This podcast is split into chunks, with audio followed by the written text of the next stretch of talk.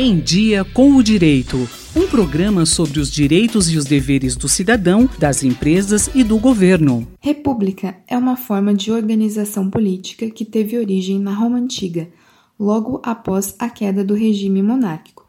Nesse contexto, não importavam mais as vontades de um só homem, mas sim o interesse público de todos os cidadãos no que se refere à tomada de decisões em um território. No Brasil, um plebiscito realizado no ano de 1993 reiterou o desejo popular por tal modelo, apesar de já ter sido adotado constitucionalmente desde 1891. Em termos práticos, os governos sobre um regime republicano representativo devem estar perto do povo ao exercerem as suas funções. Para isso, é essencial que haja publicidade, transparência dos atos e participação efetiva da imprensa no acesso e transmissão de informações às pessoas. Por outro lado, cabe ao povo a função de constantemente fiscalizar, controlar os atos que são praticados. Assim, é importante que os cidadãos participem ao máximo na tomada de decisões nas esferas federal, estadual e municipal.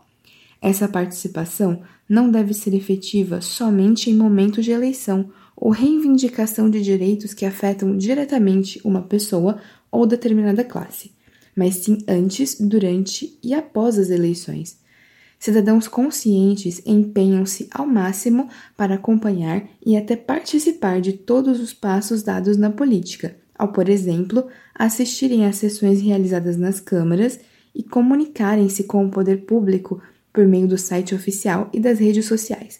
Dessa forma, os anseios populares serão fortificados e o país será verdadeiramente uma república. Eu sou Marcela Boscolo, da Faculdade de Direito de Ribeirão Preto.